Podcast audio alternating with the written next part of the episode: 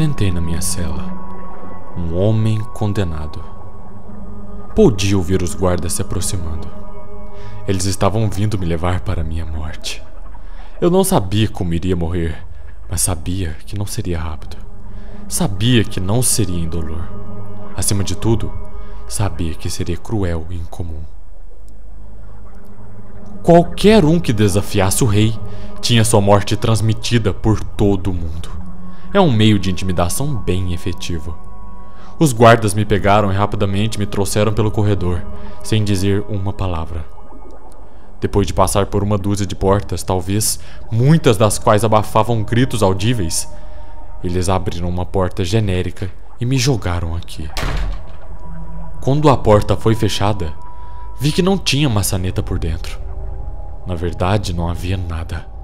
As paredes eram absolutamente brancas, assim como o chão e o teto. Pensei, no absoluto silêncio da sala, ter dado a sorte grande.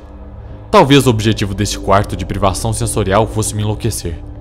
Seria um bom entretenimento para os espectadores e, com sorte, eu já estaria insano demais para entender o que está acontecendo quando fosse minha hora de morrer. É, mas acontece que não tive tanta sorte assim. Depois de uma hora, ou foram duas, talvez três, começou. As paredes e o teto começaram a se mover. Ou talvez eles estivessem se movendo o tempo todo, mas tão lentamente que não percebi. A brancura completa é tão desnorteante. De qualquer forma, assim que eu percebi, se tornou bastante óbvio. O quarto, que antes era espaçoso, agora começava a ficar um pouco apertado. Então, eu entendi. Minha punição não era privação sensorial. Eu iria ser esmagado. Isso. Nada pode ser pior que isso. Depois de um tempo, ou várias horas, ou talvez mais, as paredes estavam tão próximas que eu conseguia tocar ambas ao mesmo tempo, só estendendo a mão. Eu já não conseguia mais ficar em pé, e a sala continuou encolhendo. Assim que as paredes estavam perto o suficiente para que eu conseguisse me apoiar em uma e empurrar a outra, tentei com todas as minhas forças impedi-las. Como eu já esperava, elas continuaram a se mover, lentamente. O terror absoluto de estar preso em uma sala que está encolhendo é indescritível.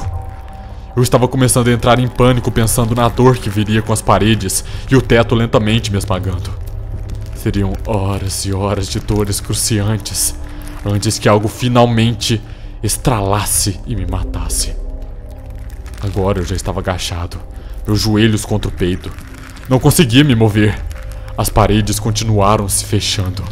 Minha cabeça foi empurrada para baixo, para meus joelhos. Esses, unidos pelas paredes lado a lado, pressionavam meu peito. Era impossível respirar.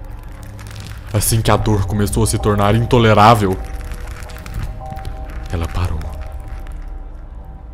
As paredes e o teto pararam de se mover. E isso foi dias atrás. Eu soube que ficaria preso aqui, imóvel, mal respirando o ar que estava sendo bombeado para o meu pequeno túmulo, até que eu morresse de sede. Isso isso é o pior.